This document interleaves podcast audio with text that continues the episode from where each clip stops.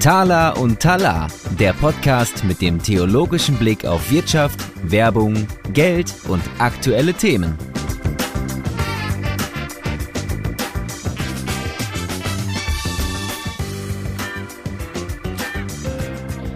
Tobias, die Sommerpause ist vorbei, du bist aus Italien wieder da. Wie war der Urlaub? Erholsam. Und du, Tobias, warst du auch im Urlaub? Äh, noch nicht. Äh, ich fahre noch in Urlaub nach der Konferenz. Ja, gutes Stichwort. Jetzt erstmal Konferenz machen. Wie sieht es denn eigentlich aus? Die ist ja am, wie sagt man das Datum? Ja, 7. bis 8., 9., also in wenigen Wochen. Ähm, wer will, kann noch dabei sein. Ein paar wenige Tickets gibt es noch. Es ist ja, wie schon mal angekündigt, eine kleine Runde. Kleine, feine, exklusive Runde. Äh, bewusst ja klein gehalten. Auch ein Netzwerkevent so ein bisschen im Kloster. Genau, mit tollen dass man, Themen. Richtig, dass man einen guten Austausch hat und wirklich auch mal äh, in die Frage- und Rückfrage gehen kann Ja. mit den ganzen Referentinnen und Referenten und es einfach zu einem guten Austausch kommt. Also von daher freue ich mich drauf. Das Gegenteil von Massenveranstaltungen auf jeden Fall. Ja, auf jeden Fall. Wir sind, wir werden irgendwie so 70, 80, vielleicht 90 Leute sein insgesamt, ne? Genau. Also nochmal von 7. bis 8. September 2023. Also gerne mal auf die Seite schauen, ne? Auf die Homepage. Aber ich würde mit dir gerne noch einmal, weswegen wir hier sind, über die aktuelle Podcast-Folge sprechen, die wir aufgenommen haben. Zu Gast war Bianca Detmar und ähm, die hast du ausgesucht. Das ist die Geschäftsführerin bei Dr. Ausbüttel. Ist jetzt vielleicht eine Firma, die man erstmal gar nicht so kennt. Wieso hast du die ausgewählt und was ist das für eine Firma? Genau, ist auch einer so der sogenannten Hidden Champions, wobei so hidden sind die gar nicht. Ähm, das ist eine Firma, die sich viel um das Thema Wunden und Wundversorgung kümmert, auf unterschiedlichen Ebenen, auch mit Mhm. unterschiedlichen äh, Produkten oder beziehungsweise Produktmarken. Und aus meiner Sicht einer der Firmen, ähm, die, die, die man eigentlich so als Purpose-Pioniere bezeichnen könnte. Mhm. Sie haben sehr viele verschiedene Maßnahmen rund um diesen ganzen Bereich Sinn, Sinnstiftung, aber auch, ähm, wie können Unternehmen sich in der Gesellschaft oder für die Gesellschaft engagieren, nicht nur mit den Produkten, sondern äh, sie spenden auch einen massiven Anteil ihrer Gewinne. Ja, äh, Das, als das gehört für die Spenden, habe ich gesagt, das geht doch gar nicht. Also im Sinne von, äh, man braucht das Geld doch so zum Reinvestieren zum Beispiel. Aber die machen das und die schaffen das auch. Und zwar nicht erst seit gestern. Ne? Also man kann das nicht so irgendwie sagen, ja, wir machen jetzt Purpose und morgen sind wir da voll am Strahlen, sondern die machen das seit ewigen Zeiten auch schon, haben es echt aufgebaut. Ja, die machen das echt schon lange und haben natürlich auch äh, super Produkte. Also ich finde einfach so, das, was wir jetzt im Interview und auch von außen sehen konnten, diese Gesamt, Gesamtheit der, der Maßnahmen oder auch der strategischen Punkte, die man so von außen sehen kann, das ist schon wirklich äh, beeindruckend und man kann Ja. sich das auf jeden Fall mal gut anhören, finde ich, ähm, was alles berichtet wird, was sie machen, auch was für die ganzen Mitarbeitenden gemacht wird, auch Mhm. Thema Inklusion, intern, extern. Dann haben sie jemanden eingestellt, der nichts anderes macht, als sich um äh, den äh, Social Impact des Unternehmens zu kümmern. Mhm. Also ich finde, da sind schon viele Maßnahmen, ähm, wo man sagen muss, krass, ähm, wie sie das machen. Da sind wir natürlich, wenn wir die sehen, wirklich ganz weit vorn so, finde ich. Also auch die, die, die Ernsthaftigkeit und die schiere Fülle an Maßnahmen inspirierend, wenn man selber sich auch auf diese Reise begeben möchte und sich ein bisschen fragt, an welchen Schrauben kann ich eigentlich bei meinem Unternehmen noch drehen.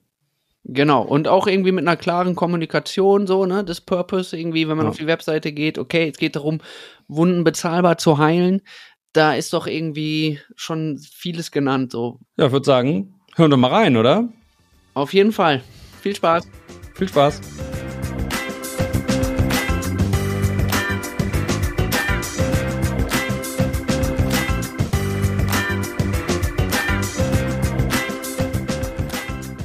Ja, herzlich willkommen in einer neuen Taler und Talar Folge. Ich bin heute in Dortmund ganz physisch und präsent und gucke auf den Bildschirm und sehe meinen Kollegen Tobias Pusch. Genau. Aus Buchholz bei Hamburg zugeschaltet. Genau, aber noch viel wichtiger und besser, ich bin in Dortmund bei einem tollen Unternehmen. Wir sind bei Dr. Ausbüttel, wenn ich das richtig ausgesprochen habe. Ja, absolut. Super, ein äh, traditionsreiches Familienunternehmen hier in Dortmund und aus Dortmund. Also ich freue mich sehr, hier zu sein. Für mich ist es ja quasi fast ein Heimspiel. Bin zwar Schalke-Fan, aber ich wohne nicht weit weg von Dortmund. Von daher freue ich mich auf die Aufnahme heute. Ja, vielen Dank. Ich freue mich auch, hier sein zu dürfen. Freue mich, dass wir miteinander sprechen können.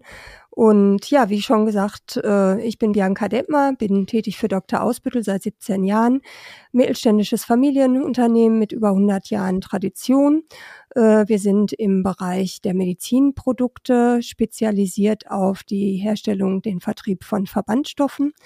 Ähm, aber vielleicht noch kurz zu mir. Zum Unternehmen gekommen bin ich als Quereinsteigerin ähm, und habe angefangen in einer ganz anderen Position als der, die ich heute habe, nämlich als Produktmanagerin für Piratoplast.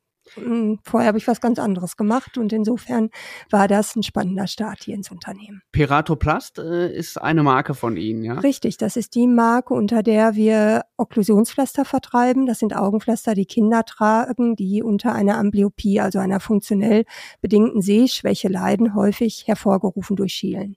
Okay, das sind die, die immer ein Auge zugeklebt haben und das Richtig. andere frei. Ganz okay. genau. Das sind Pflaster dann von Ihnen, ja? Genau um das andere zu trainieren oder so, ne? Das, das offene muss dann mehr arbeiten oder was ist der Gedanke dahinter? Äh, genau, also das gut sehende Auge wird abgeklebt, damit mhm. das schlecht sehende trainiert zu sehen und eine höhere Sehkraft erlangt. Mhm.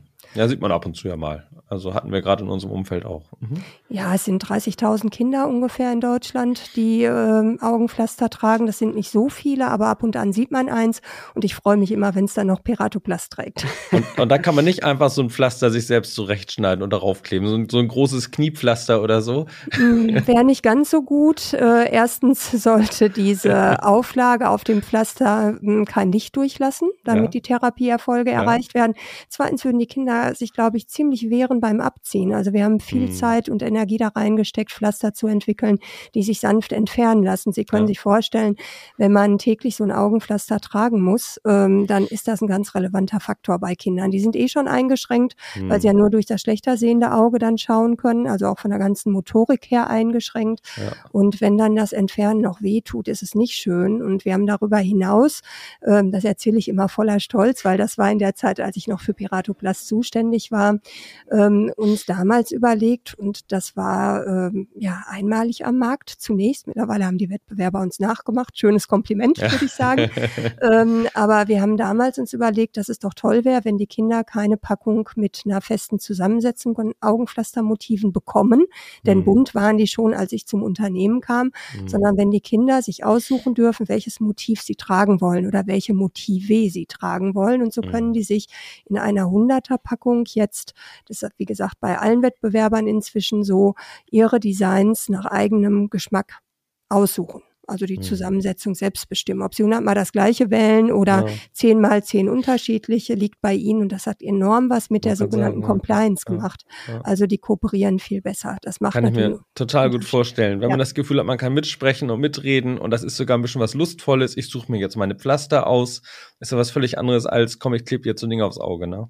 Genau. Und wir haben viel getan, damit die Designs auch kindgerecht sind und das im wahrsten Sinne des Wortes. Wir haben wirklich mit den Kindern gesprochen und haben die gefragt, was äh, sind die Motive, die ihr gerade toll findet, haben so ein bisschen geguckt, welche Farbtrends gibt es gerade.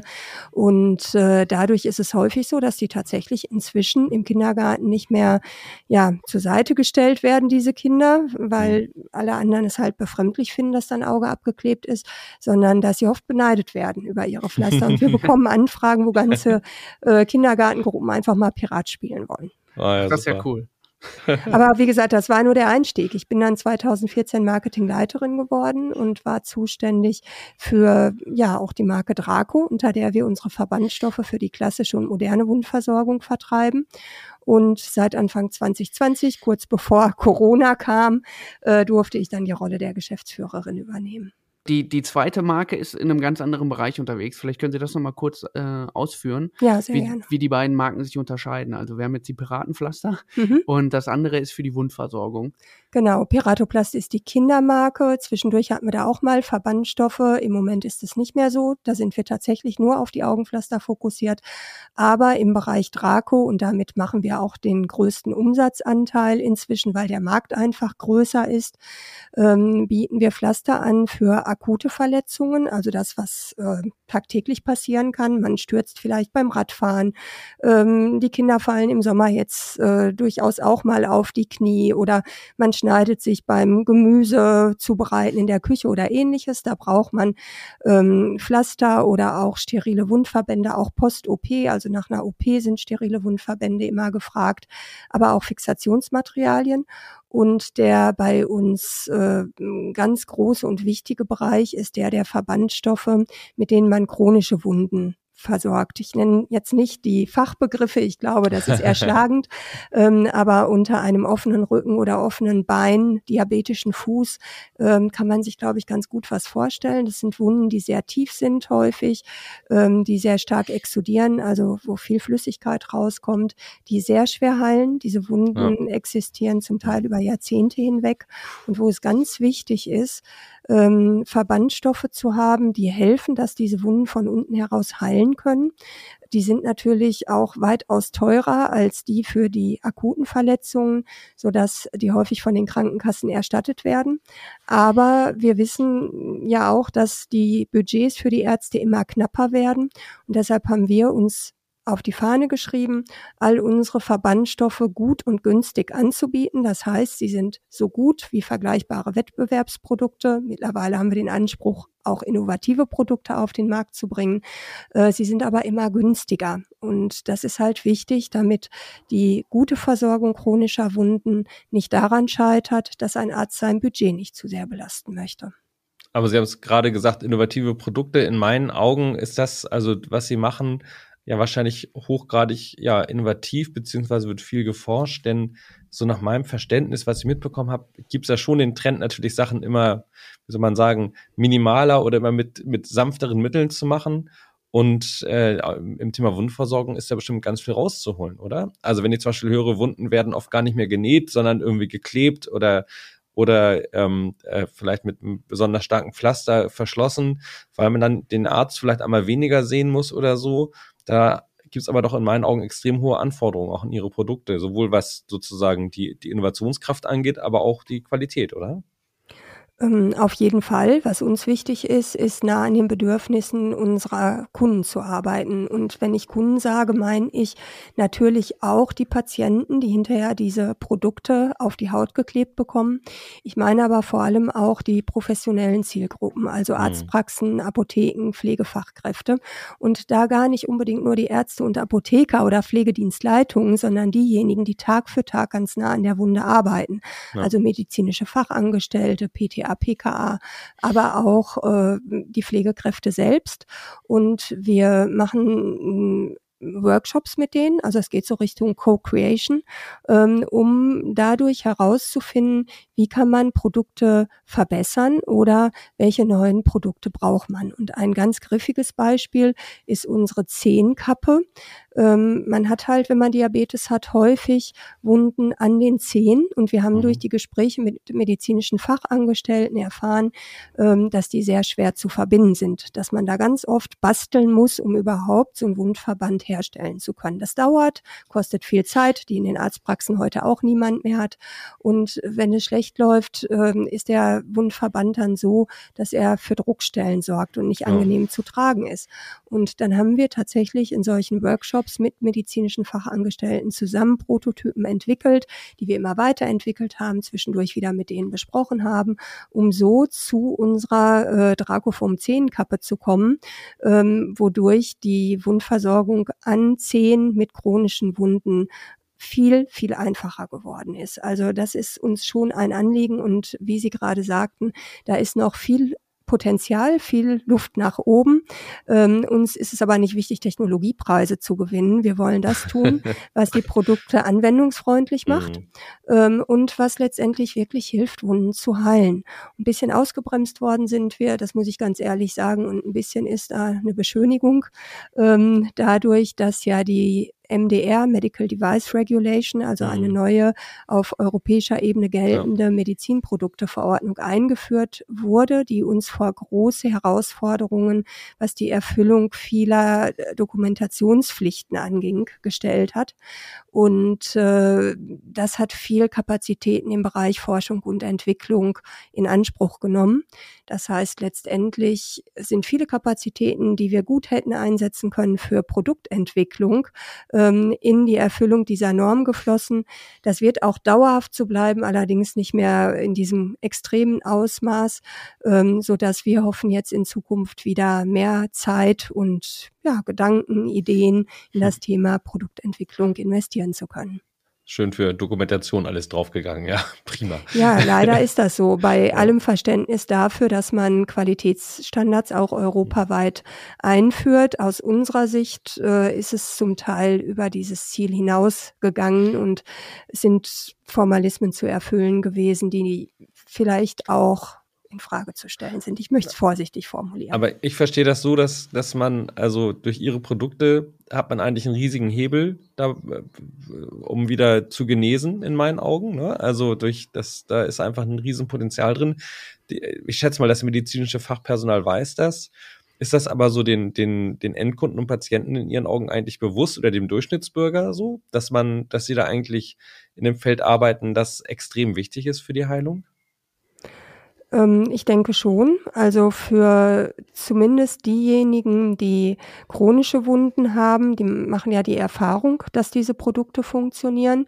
Ob die jetzt als Erster auf die Marke Draco kommen würden, da habe ich auch realistisch gesehen ein Fragezeichen, denn das sind ja Produkte, die vom Facharzt verordnet werden. Ja, vermutlich kommen die zum ersten Mal mit der Marke in Berührung, wenn sie tatsächlich eine chronische Wunde haben. Das muss man realistisch sehen. Ähm, der, ich sag mal, jenige, der akute Wunden hat, der stolpert in Anführungsstrichen inzwischen in über 4000 Apotheken in Deutschland über unser Wundkompetenzcenter. Da hängen so ziemlich alle Produkte, die man für die Versorgung akuter Verletzungen braucht. Und die sind halt zum Großteil, wobei die Preishoheit beim Apotheker liegt, aber sie sind zum Großteil günstiger als Wettbewerbsprodukte bei gleich guter Qualität.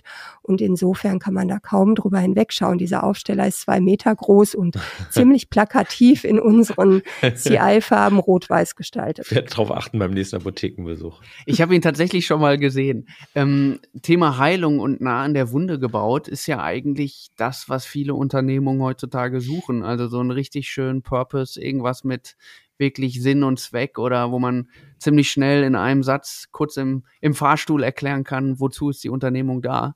Ähm, und wir sind ja quasi auf das Unternehmen auch gestoßen, weil wir immer wieder im Rahmen von Thaler und Thaler Unternehmungen suchen oder auch Marken, die die irgendwie was Besonderes machen in dem Bereich. Und da sind sie uns eigentlich aufgefallen, weil sie unheimlich viel neben diesem Zweck, den sie sowieso schon, ich sag mal, produktimmanent haben, äh, sehr viel machen auch als Arbeitgeber und für die Region. Vielleicht können Sie uns da mal so ein bisschen mit hineinnehmen, ähm, wie, wie so dieses Thema Sinn und sinnhaftiges Tun äh, für Sie als Unternehmung relevant ist, abseits der Produkte auch. Mhm. Und wie das und ja. wie das entstanden ist vielleicht auch. Also wann, wann und wie kommt man auf so eine Idee? Das, das ja, wacht man da morgens auf und der, hat der Chef das, der Gründer irgendwann gesagt, jetzt machen wir das einfach? Also so weit weg sind Sie mit dieser Vermutung überhaupt nicht. Ähm, ich erzähle tatsächlich mal ein bisschen Historie. Ähm, wir haben uns hm, vor ungefähr 10, 12 Jahren damit beschäftigt, welche Werte unser Miteinander hier bestimmen sollen welche Werte uns antreiben und haben in dem damaligen Führungskreis, der aus acht Personen bestand, ähm, fünf Werte als für uns maßgeblich herausgefunden. Das war ein langer Prozess. Wir hatten mal 100 auf irgendeinem Flipchart mhm. stehen oder mehreren Flipcharts wahrscheinlich sogar und haben das Ganze verdichtet. Und rausgekommen sind die Werte Leistung und Lösungsorientierung, die vielleicht für ein Unternehmen gar nicht so erstaunlich sind, aber auch Vertrauen, Freiheit und last but not least soziales Engagement was eine ganz hohe Relevanz hat. Ähm, und es kam die Frage auf, ähm, auch an unseren geschäftsführenden Gesellschafter, Stefan Kohorst, meinem jetzigen Co-Geschäftsführer, ähm, warum soziales Engagement ihm so wichtig ist. Und er hat gesagt, als er 18 war, was mich immer wieder erstaunt, weil ich wäre mit 18 Jahren nicht auf die Idee gekommen und wenn ich auf meine Kinder schaue, die älter als 18 sind, hat auch keiner von denen was ähnliches geäußert, aber er hatte die Idee, man könne doch ähm, soziales Engagement, wirtschaftlichen Erfolg ganz gut unter einen Hut bringen. Mhm. Und er wollte den Beweis antreten, dass das funktioniert. Das ist sein tiefer innerer Antrieb. Und Sie wissen, in mittelständischen, kleineren Familienunternehmen ähm, hat so ein geschäftsführender Gesellschafter durchaus eine Relevanz und eine Durchschlagkraft. Mhm. Und äh, wir waren damals wirklich sehr klein. Wir hatten 35 Mitarbeiter 2006, als ich zum Unternehmen kam. Inzwischen sind wir rund 170. Ähm, und wow. äh, insofern speiste sich daraus dieser Gedanke, soziales Engagement mit in diesen Wertekanon aufzunehmen. Und diese Werte stehen nicht im Foyer, damit wir uns damit schmücken können, sondern die sind immer wieder Bezugspunkt, auch für unsere Gespräche intern. Und immer wieder auch Bezugspunkt für unser Handeln, sowohl dem Kunden gegenüber als auch unseren Mitarbeitern gegenüber. Und etwas später schloss sich an, dass wir gesagt haben, wir wollen unser Warum klar auf mhm. den Punkt bringen. Ähm, und haben das definiert. Und das erste war das, über das wir bereits gesprochen haben, nämlich Wunden bezahlbar zu heilen. Das ist unser Purpose, das ist unser Zweck. Aber auch gesellschaftliches Engagement zu leben. Und der dritte Punkt ergibt sich aus den beiden ersten, nämlich Arbeitsplätze zu schaffen, die es ermöglichen, ähm, an sinnvollen Dingen zu arbeiten, also Arbeit mit Sinn zu schaffen. Das ist letztendlich der, die dritte Antwort auf die Frage, warum arbeiten wir hier? Und äh, ich kann mich erinnern, dass wir 2006 in meinem ersten Jahr bei Dr. Ausbüttel unseren ersten sozialen Tag gestaltet haben. Da haben wir einen Adventsnachmittag in einem Altenheim gestaltet, in dem wir vorher viel Deko gebastelt haben, damit die alten Herrschaften in der Advents- und Weihnachtszeit äh, ein hübsches Drumherum haben also schöne Räumlichkeiten. Und wir sind dann als gesamtes Unternehmen ähm, samstags dorthin gegangen hatten eine Dame dabei, die Klavier spielte, haben Weihnachtslieder mit den alten Leuten gesungen, haben mit denen Kaffee getrunken, hatten Kuchen mitgebracht, Geschichten vorgelesen ähm, und haben denen eine Freude gemacht mit ja aller Men- und Woman-Power, muss man wahrscheinlich politisch korrekt sagen, die wir zur Verfügung hatten. Es hat viel Freude gemacht und wir haben diesen sozialen Tag dann ähm, als einmal jährliches Event etabliert. Mhm. Also einmal jährlich haben wir ganz unterschiedlichen NGOs und Einrichtungen, die im sozialen Bereich tätig sind, ähm, unsere Kraft einen Tag lang zur Verfügung gestellt. Das war ähm, Sachen Sommerfest für schwerst mehrfach behinderte Kinder und Jugendliche ähm, oder wir haben mal ein Zirkusprojekt gemacht mit der Lebenshilfe zusammen, eine Woche lang Zirkus geübt und dann samstags aufgeführt. Ähm, wir haben ein Stadtteilfest mitgestaltet in einem eher benachteiligten Stadtteil von Witten. Ähm, zwar ein ganz, ganz buntes Potpourri und äh, irgendwann wurde die Belegschaft zu groß. Da wären wir keine Hilfe, sondern eher eine Belastung für eine NGO jetzt vorbei. gewesen. Oh nein. genau, da fällt Dr. Ausbüttel ein. Ja, und dann haben wir überlegt, ähm, wie kriegen wir das trotzdem hin? Weil es geht hm. uns bei all dem darum, dass die Mitarbeiter ähm, mit sozialen Zielgruppen oder sozial benachteiligten Zielgruppen in Berührung kommen, mit denen sie im Alltag nicht, nicht so viel Kontakt haben. Aber Sie sind damit auch locker zehn, also fünf bis zehn Jahre vor der aktuellen Trendwelle gewesen, kann man sagen. Wenn ich höre, Sie haben sich vor zwölf Jahren mit den, mit Ihren Werten beschäftigt, dass okay, jetzt langsam haben es alle begriffen, dass sie es tun müssen. Ob sie es ehrlich machen, ist vielleicht noch eine andere Frage. Aber wie, wieso, also das war damals auch noch ohne diese ganzen Purpose-Versprechen dahinter. Das war ja nicht so, dass es hieß so, ja, ja, das musst du jetzt machen wegen Employer Branding und äh, keine Ahnung was, Außenwirkung, sondern das war ja nach meinem Empfinden damals noch in einem völlig gefühlt luftleeren Raum. Einfach so, das zu machen, ohne Hintergedanken fast schon. Oder, oder was war so die, die Triebfeder dafür eigentlich? Also es war schon tief intrinsisch motiviert und äh, letztendlich insofern intrinsisch motiviert, als wir gesagt haben, Unternehmen kann sich nur weiterentwickeln, wenn die Mitarbeitenden sich weiterentwickeln. Mhm. Und das nicht nur fachlich, sondern auch was Persönlichkeitsentwicklung angeht. Und äh, wie schon geschildert, war ein großes Fabel dafür vorhanden, einerseits das Unternehmen hinsichtlich Wachstum voranzutreiben, also eine rein wirtschaftliche Komponente, aber auf der anderen Seite auch etwas an die Gesellschaft zurückzugeben leben. Mhm. Und wir haben hm, gesucht, wie man das gut miteinander verknüpfen kann. Und ich kann aus meiner eigenen Erfahrung nur sagen, ähm, ich habe viel gelernt über unterschiedliche äh, Gruppen, mit denen ich sonst wenig zu tun hatte. Bevor ich zu Ausbüttel kam, hm, war ich immer unsicher, wenn ich auf Menschen mit Behinderungen stieß. Ich mhm. wusste nicht, wie ich mich verhalten soll. Mhm. Mittlerweile gehört das zu meinem Alltag, denn wir beschäftigen mit Verpackungstätigkeiten über ja. 1000 Menschen mit Behinderungen in oh. Werkstätten hier im Umfeld, haben aber auch selbst ungefähr zehn inklusive Arbeitsplätze hier bei uns vor Ort, so dass ich diese Unsicherheiten überhaupt nicht mehr verspüre. Und das ist für mich mhm. persönlich ähm, auch ganz unabhängig von der Rolle, die ich im Unternehmen habe, ein enormer Gewinn. Ja. Oder ich durfte, auch das ist ein Format, das wir anbieten, mal eine Woche im Kinderpalliativzentrum in Datteln hospitieren. Aha, ja. äh, meine eigenen vermeintlichen Sorgen und Probleme, die ich damals mit einem meiner pubertierenden Kinder hatte, ja. die haben sich sehr relativiert, weil äh, man letztendlich weiß, Pubertät geht vorüber. Da kommen wir gemeinsam durch, auch wenn es anstrengend ist. Da entsteht was Gutes draus im besten Falle. Genau, genau. Ja, so im Rückblick kann ich auch sagen, hat geklappt. Aber die Eltern, die mit ihren Kindern im Palliativzentrum ja. sind, haben ja. halt eine andere Prognose. Es sind alles Kinder mit lebensverkürzenden Erkrankungen. Und dennoch war die Atmosphäre dort hell, lichtdurchflutet, positiv, weil man die Familien stärken möchte. Und mhm ähm, ich habe so viel für mich daraus mitgenommen, ähm, ich zehre da nach Jahren noch von. Und das ist halt eine Möglichkeit, die wir Mitarbeitern mit Entwicklungspotenzial und Leitungskräften geben, solche Kurzwechsel zu machen. Auch viele andere Kollegen haben die in Anspruch genommen, waren bei der Bahnhofsmission ähm, oder haben in einer Einrichtung für psychisch erkrankte Menschen gearbeitet und ähnliches ähm, und sind anders zurückgekommen, geerdet. Und gerade für Leitung halten wir es für wichtig, die Bodenhaftung zu behalten. Also man könnte sagen, der Fisch fängt am Kopf zuerst an zu stinken. Und deshalb sollte man da tatsächlich auch anfangen äh, mit, mit solchen Themen und auch vortesten. Funktionieren solche Formate oder funktionieren sie nicht, bevor man die dann den Mitarbeitern zumutet, in genau. Anführungsstrichen. Anbietet. Mhm, mhm. ja, ich, ich finde das aber super, dieses äh, zu kombinieren, also auch diesen Perspektivwechsel zu schaffen. Also, dass man nicht nur sagt, wir spenden jetzt, da kommen wir ja gleich noch zu, was sie da auch in dem Bereich rein finanziell jetzt machen, sondern wirklich zu sagen, nee, ähm, auch aus dieser Warte heraus, das verändert uns auch. Also nicht nur, wir sind der Gebende, mm, der große mm. Spender, sondern ja. wirklich so was Beziehungsorientiertes daherzustellen und dann auch wirklich zu sagen, okay, ich, ich gehe da jetzt mal eine Woche hin. Das ist ja auch, äh, ich meine, viele Menschen aus der Geschäftsführung sagen, ich kann vielleicht mal eine Woche in Urlaub, wenn überhaupt. Es gibt ja auch solche Typen, gerade in so Unternehmen, die stark wachsen, wie sie es jetzt die letzten Jahre auch gemacht haben.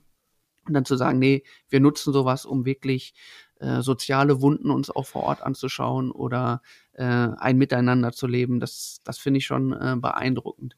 Aber ich würde gerne noch diesen Punkt dieser ökonomischen Relevanz auch äh, hinstellen. Also Sie, Sie äh, spenden ja auch einen relevanten Anteil äh, Ihrer Erträge tatsächlich für die äh, NGOs und für soziale Zwecke. Vielleicht können Sie dazu auch noch mal bisschen was sagen, was die da genau machen? Sehr gerne. Ähm, ich würde aber ganz entgegen ihrer, Ihres Sehr Wunsches einen Schlenker noch nehmen wollen, ähm, als wir nicht mehr diese kompletten Tage für NGOs zur Verfügung stellen konnten. Da hatte ich sie eben ähm, abgewürgt, ja, pardon. Ja, macht, macht nichts, aber ich finde das ganz wichtig. Unsere Mitarbeiter hatten zum Teil vorher schon gesagt, das ist schön, das macht Freude, aber das ist immer so ein, ein Tropfen auf den heißen hm. Stein, das ist hm. einmal im Jahr. Wir hätten gerne Engagements, wo wir dauerhaft dranbleiben können. Und das konnten wir dann tatsächlich verwirklichen, weil wir soziale Partner gefunden haben, zu denen unsere Mitarbeiter jetzt ungefähr dreimal im Jahr gehen, da zwei bis drei Stunden Arbeit leisten, einige inzwischen freiwillig, auch viel, viel mehr, ähm, und die wir stützen, indem wir dann halt in diesem Zeitumfang vor Ort sind. Und viele finden es einfach klasse, dadurch auch mitzuverfolgen, wie sich zum Beispiel Kinder an einem Ort entwickeln, mhm. wo sie nach der Schule eine Anlaufstelle haben, warmes Mittagessen bekommen und mhm. äh, anschließend bei den Hausaufgaben oder beim Spielen betreut werden oder eben auch zu sehen, wie sich diese NGOs selbst entwickeln. Also das vielleicht noch dazu. Wir nehmen auch Mitarbeiterwünsche auf. Das ist uns wichtig, das nicht über deren Kopf hinweg zu machen und holen auch immer Feedback ein, wie die sozialen Einsätze waren. Ähm, aber jetzt auf, auf Ihre Frage zu sprechen, zu Siebel. Äh, letztendlich mh, hm, geht es nicht nur durch unsere Manpower. Dafür sind wir viel zu wenig. Und aus dem Grunde ähm, und weil es uns immer schon wichtig war, auch über den unmittelbaren Horizont hinauszuschauen, spenden wir inzwischen 20 Prozent unserer Erträge. Ähm, und das ist nicht unbedingt so gewesen, dass wir irgendwann gesagt haben, so 20 Prozent setzen wir fest, sondern es kamen viele Anfragen bei uns an. Mhm. Und äh, so viele, dass wir irgendwann auch entschieden haben, wir müssen festlegen, welche Zwecke wir fördern wollen. Und wir müssen festlegen, welche Gruppen wir fördern wollen, in welcher Region. Und das Ergebnis dieses Prozesses war, dass wir gesagt haben, wir wollen Gesundheit, Bildung und Inklusion fördern und zwar für benachteiligte Kinder, Jugendliche und Senioren und für Menschen mit Behinderungen. Mhm. Und ungefähr 80 Prozent unseres Engagements sollen hier im unmittelbaren regionalen Umfeld oder national erfolgen und 20 Prozent international. Und auch international unterstützen wir Organisationen, die wir uns gut angeschaut haben, wo also wirklich geringe Anteile auch in Verwaltungskosten fließen. Ähm, wie die Andere Hilfe Bonn oder wie die German Doctors, mit denen wir über zehn Jahre zusammenarbeiten und äh, nicht ausschließlich Geld überweisen, sondern die wir zum Beispiel auch bei Marketingthemen und ähnlichem mit Know-how unterstützen. Hier vor Ort gibt es ein ganz großen bunten Blumenstrauß von Organisationen. Und was uns sehr umtreibt, ist im Moment vor allem, dass für Kinder und Jugendliche die Situation durch Corona, die vorher schon oft mhm. schwierig war, noch viel, viel schwieriger geworden sind. Ich rede nicht von denen mit gut behütenden Elternhäusern, sondern letztendlich von denen, die es vielleicht schon vorher schwer hatten, Zugang zu Bildung zu bekommen und Entwicklungschancen zu bekommen. Und da sind wir sehr aktiv und haben uns tatsächlich auch entschlossen, unsere frühere HR-Leiterin, die soziales Engagement zusätzlich als Aufgabenbereich hatte, ähm, aus dem HR-Bereich rauszunehmen. Wir haben eine neue HR-Leiterin mhm. eingestellt mhm. und äh, die frühere HR-Leiterin konzentriert sich jetzt auf sozial-unternehmerisches Engagement. Das ist nochmal ein etwas anderer Schwerpunkt. Die hat also tatsächlich ihre komplette Arbeitszeit verfügbar, um andere Unternehmer zu kontaktieren, Netzwerke zu knüpfen, die zu begeistern von Projekten, von Förderideen, wow. ähm, aber auch Verknüpfungen hier zum Jugendamt, äh, zu anderen, äh, die in der Politik relevant sind und die eben auch all diese Themen auf dem Tisch haben, herzustellen, äh, so dass wir mit denen gemeinsam ein immer größeres Netzwerk von Unterstützung knüpfen können. Aber mal ehrlich, sind Sie denn des Wahnsinns? Sie können doch nicht 20 Prozent der Erträge weggeben. Ich meine, Sie brauchen das Geld auch selber. Sie müssen es ins Unternehmen investieren. Die Mitarbeiter wollen ab und zu mal eine Gehaltserhöhung haben. Wie machen Sie das? Also, das, das ist doch, also, man könnte auch sagen, dass Sie quasi sich selbst einen strukturellen Nachteil gegenüber der Konkurrenz eingebaut haben. Zumindest wenn ich das Thema jetzt mal rein monetär betrachte, oder? Auf keinen Fall. Warum nicht? Das fehlt doch das Geld. Also ich meine, so. Nein, das, das fehlt nicht. Also wir haben immer schon auf äh, sehr schlanke Strukturen geachtet. Wir sitzen Aha. jetzt hier in Dortmund, haben ein recht neues Firmengebäude. Wir sind mhm. erst vor vier Jahren hier in unseren Neubau gezogen.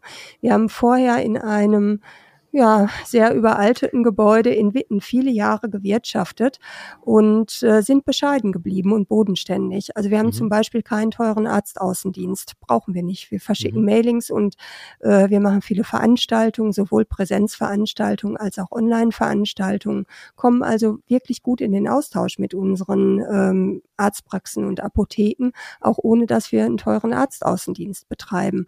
Ähm, wir gehen an vielen Stellen andere Wege. Es ist auch so, dass wir hier ähm, seit Jahren keine Ausschüttung mehr an die Gesellschafter gemacht haben. Mhm. Die nagen auch nicht am Hungertuch, aber äh, die sind auch bescheiden und sehen letztendlich, ähm, was sind die Themen, die vielleicht hm, diese Beträge mehr brauchen auf der Welt. Mhm. Und wir haben einen riesigen Vorteil. Wir haben hier eine Mitarbeiterschaft, ähm, die ein Mindset hat, auf das ich nicht verzichten möchte. Ich sagte vorhin, ich bin Quereinsteigerin, habe auch früher bei einem Konzern gearbeitet mhm. und weiß, abgesehen von vielen anderen Unterschieden, und ich will Konzerne nicht schlecht reden, ich finde, jeder muss gucken, wo er sich wohlfühlt und mhm. welche Strukturen ihm besser passen. Aber Konzerne sind manchmal auch Magneten für Menschen, die, und auch das verachte ich auf keinen Fall, aber es ist halt eine andere Mentalität als die, die wir hier haben, äh, die sich sehr schnell auch ohne rechts und links zu gucken weiterentwickeln wollen. Mhm. Und uns ist es ein riesiges Anliegen, Menschen fürs Unternehmen zu gewinnen, die mit diesem jetzt ja inzwischen modisch gewordenen Purpose-Thema was anfangen können ähm, und die dadurch aber auch eine bestimmte Art haben, miteinander umzugehen. Und das ist keine Ellenbogenmentalität. Also wir haben ein gewisses Mindset, was uns verbindet und alle wissen, an erster Stelle steht bei uns der Kunde. An zweiter stehen diejenigen, die von unseren sozialen Maßnahmen profitieren. An dritter stehen die Mitarbeiter. Und das heißt nicht, dass wir schlechte Löhne und Gehälter zahlen. Das ist mir wichtig zu betonen. Mhm. Die sind absolut marktadäquat, sicherlich nicht am oberen Ende des Spektrums, das aber auch bewusst nicht, weil wir nicht möchten, dass Mitarbeiter nur aus monetären Gründen, weil wir jetzt gerade der Arbeitgeber sind, der das beste Gehalt bietet, hier anfangen, sondern wir suchen Mitarbeitende, die Freude daran haben, mitzugestalten sowohl mhm. was so Themen, über die wir eingangs gesprochen haben, wie Produktentwicklung, Marketingideen und ähnliches angeht, betrifft, als auch was Themen betrifft, die eben mit unserem sozialen Engagement zu tun haben.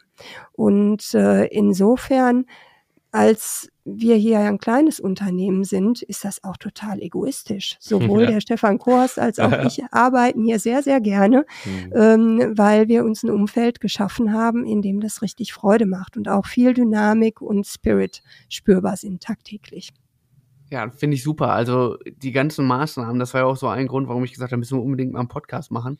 Also dieses Bündel an Maßnahmen und auch, ich sag mal, dieser Bold Move mit 20 Prozent ist ja auch eine, eine richtige Ansage, ja, wenn man andere kennt mit irgendwie ein Prozent, gut, teilweise vom Umsatz, aber teilweise auch vom, von den Erträgen, da sind 20 Prozent natürlich mal eine richtige Hausnummer und auch, ich hatte auch, ähm, ich war schon einmal hier, ähm, genau das, was Sie sagten, so dieses Gefühl, wenn man reinkommt und so, es hat eine gewisse, hat direkt, finde ich, schon eine Ausstrahlung. Also die Mitarbeitenden, die ich so äh, gesehen habe auf dem Flur und so, das war schon eine Freundlichkeit vor Ort. Ich meine, wir, mehr drin war ich jetzt natürlich nicht, aber schon so der erste Eindruck, dass man gesagt hat, okay, ähm, der das zumindest bestätigt, was sie sagen und auch so dieses ganzheitliche Denken und ähm, ich persönlich finde das auch ähm, spannend. Also anders als du jetzt eben gesagt, Tobias, ich meine, es war ja auch eine provokante Wirtschaftsjournalistenfrage mit des Wahnsinns sein. Ähm, sondern zu sagen, ey, das kann funktionieren, ne? Also das ist ja auch so ein bisschen der Taler und Talar-Pitch, dass es durchaus funktionieren kann. Vielleicht, dass man dann am oberen Ende auch mal sagt, okay, die letzten 20 Prozent, ähm, die schütten wir jetzt nicht an die Gesellschafter aus, aber wofür auch, ja, wenn es sowieso schon gut gelaufen ist. Ähm, und dann daraus wirklich sowas zu machen, was so Hand und Fuß hat mit so vielen Dimensionen und wird vielleicht die andere Frage jetzt im, im Gegensatz zu der von meinem Kollegen, ähm, wird das jetzt mittlerweile tatsächlich sogar auch zu so einer Art Wettbewerbsvorteil? Also, oder merken Sie diesen positiven Impact, den es hat, dass dass es eben genau Mitarbeitende anzieht, die, die sie wollen, die, die diese Passung haben und dass, dass man merkt, okay, das, zieht jetzt gerade mehr oder ist es eher neutral jetzt für den wirtschaftlichen Erfolg?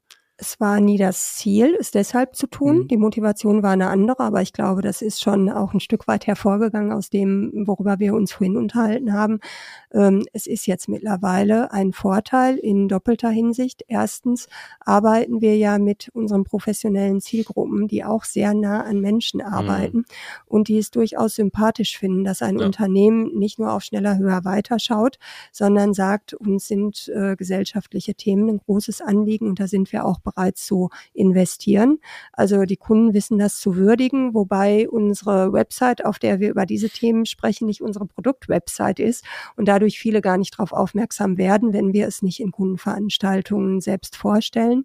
Ähm, aber es geht nie um auf die Schultern klopfen. Also das dazu. Aber das, was wir im Moment tatsächlich als sehr positiv wahrnehmen, ist, dass nachdem ja der Arbeitsmarkt für Arbeitgeber im Moment nicht ganz einfach ist, ähm, wir tatsächlich etliche Bewerber haben, ähm, die sagen, ich habe mich bei Dr. Ausbüttel beworben, äh, weil es hier dieses soziale Engagement gibt, weil es mehr um mehr geht als nur ums Geld verdienen.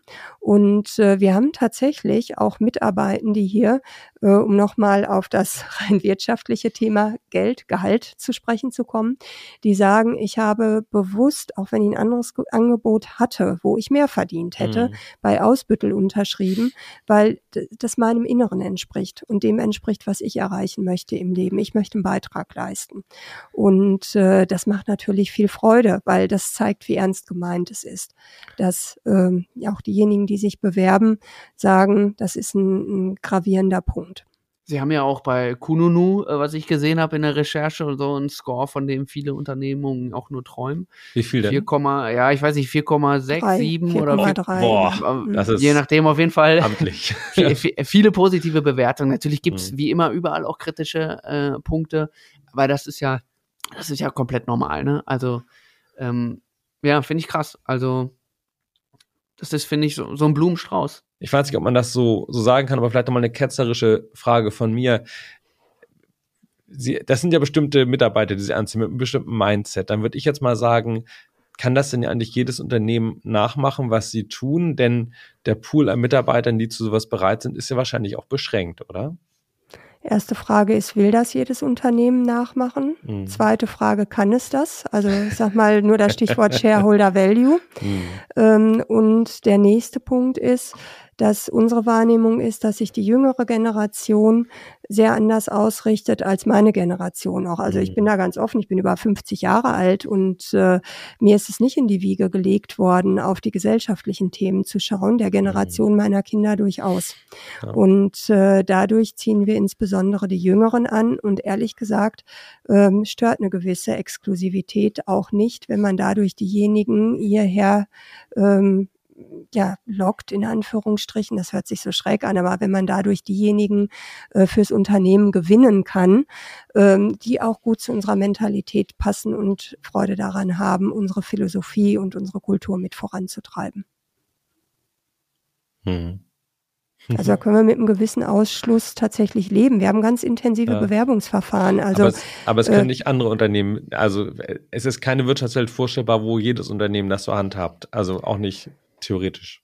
Ich hatte Ihnen ja eingangs erzählt, dass wir schon vor 17 Jahren angefangen haben, das aufzubauen. Und es ist tatsächlich, Sie sagten vorhin Blumenstrauß, ich sage ein Puzzle, ein Potpourri von ganz vielen unterschiedlichen Maßnahmen. Ich glaube, wenn ein Unternehmen das ernsthaft wollte, könnte es im Laufe von vielen Jahren äh, das auch tun. Und es gibt ja auch Unternehmer, die bereit sind, sich einzubringen. Und die wollen wir ja auch gewinnen, um in Netzwerken mit uns gemeinsam Projekte zu fördern. Also ich glaube, dass es möglich ist, aber dazu gehört ein ernsthafter Wille und auch ein sich immer wieder in Frage stellen, was die Ausrichtung angeht. Durchdringt es wirklich alle Themen, äh, für die es wichtig ist?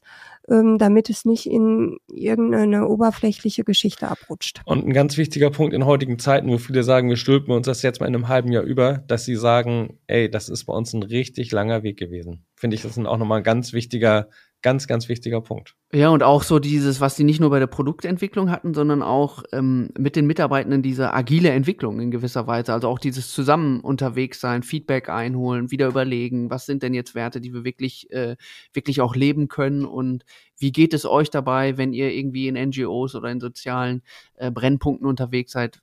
Also das finde ich ist auch nochmal so ein Learning, was andere Unternehmen mitnehmen können nicht zu sagen, man macht jetzt eine Strategie, also das sicherlich auch, aber eine agile Strategie, also immer wieder zu gucken, okay, wie können, wie können wir beziehungsorientiert das weiterentwickeln, weil nur so kann es sich wahrscheinlich so entwickeln, wie es das jetzt hier gemacht hat, die letzten Jahre und Jahrzehnte. Und ich, vielleicht auch nochmal zum Schluss, also ich finde es ich finde es toll eigentlich, dass, dass sowas jetzt mittlerweile auch zumindest, was jetzt Employer Branding angeht oder auch jetzt für ihre Kernzielgruppen, ähm, dass es da wirklich ein, ein Asset ist. Äh, nicht nur marketingmäßig, sondern auch ganz äh, allgemein für die hohe Loyalität und äh, wechselseitig sowohl zum Markt äh, oder vom Markt aus als auch von der Belegschaft. Ähm, ist doch eigentlich toll, wenn die Gesellschaft in so eine Richtung geht, dass sowas noch mehr honoriert wird. Und das ist ja eigentlich auch unser Anliegen, wenn, wenn sowas immer mehr funktionieren würde in kleinen Teilen, dann gibt's ja auch einen immer größeren Pool an Menschen, die sagen, ey, wenn ich jetzt die Wahl habe zwischen äh, Purpose-Driven oder ähm, irgendwie Money-Driven, dann, dann nehme ich lieber Purpose-Driven. Und ich finde es hier irgendwie auch gut, wenn sie sagen, ja, wir sind, ähm, wir sind irgendwie marktneutral oder wir können mithalten, auch bei den Gehältern. Ja? Also das hat man ja sonst teilweise auch, dass gerade soziale Berufe unterbezahlt werden im, im, im Wettbewerbsvergleich. Ne? Ja, und vielleicht noch einmal auch äh, abschließend zum Thema Wirtschaftlichkeit, weil ich ja gesagt habe, das Ziel war, soziales Engagement zu betreiben und gleichzeitig zu wachsen. Wir haben in dem Bereich, in dem Markt, der für uns relevant ist, inzwischen eine führende Position. Und äh, das macht, glaube ich, sehr klar, beides funktioniert. Wir haben ja auch einen Wert, der Leistung heißt. Und auch auf den lassen sich unsere Mitarbeitenden ein. Und gerade dieses Zusammenspiel. Denn ohne Leistung könnten wir das soziale Engagement in dem Maße nicht betreiben. Aber ich bin sicher, ohne dieses soziale Engagement wäre die Leistung derjenigen, die hier sind, auch nicht die, über die wir uns heute freuen dürfen. Ich glaube, da können wir mal gucken, wie auch die Resonanz ist äh, von unserer Hörerschaft. Aber ich, das wäre für mich so was, was wir vielleicht nochmal in der zweiten Folge besprechen müssten. Sehr gerne. Genauso dieses, dieses Thema Leistung, Leistungsbereitschaft, Freiwilligkeit, Freiheit. Oder wir haben ja teilweise auch theologische Themen, dann sowas wie Leistung und Gnade und so. Wie kriegt man das zusammen und auch den Anspruch zu haben, ey, das, was wir hier machen, das machen wir richtig gut und so wird man dann auch zur Marktführerschaft vielleicht auch kommen. Ähm, das wäre für mich nochmal was für, für, für einen zweiten Teil. Also und, und ich könnte mir vorstellen, dass da vielleicht auch der eine oder andere Hörer noch Fragen hat. Also wenn das jetzt jemand hört und sagt, ähm, dieses ganze Thema, da, das durchdringe ich noch nicht ganz oder was ist denn hiermit und was ist damit, dann äh, schickt die Fragen gerne an uns, dann werden wir die in eurem Namen auch der Frau Detmer noch stellen können. Jederzeit gerne, auch wenn Ansprechpartner gesucht sind äh, zum Thema, wie macht ihr das, was ist zu berücksichtigen, was sind die Stolperstricke und ähnliches. Also da ja. sind wir gerne zu einem Austausch bereit, denn letztendlich würden wir uns freuen, wenn es mehr Unternehmen gäbe, die ähnliche Ziele wie wir verfolgen, äh, die Welt an der Stelle, wo wir stehen, ein kleines bisschen und im Rahmen unserer Möglichkeiten besser zu machen. Ja. Super Schlusswort. Vielen Dank für die Folge und die Sehr tollen gerne. Einblicke. Ich bedanke mich. Ja, vielen Dank. Wiederhören. Tschüss.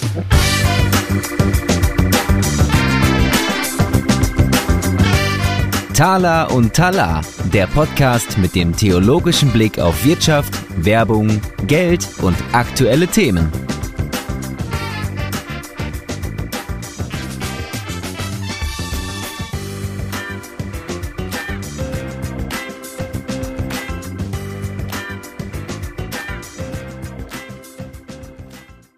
Dieser Podcast wurde produziert von Wortlieferant.de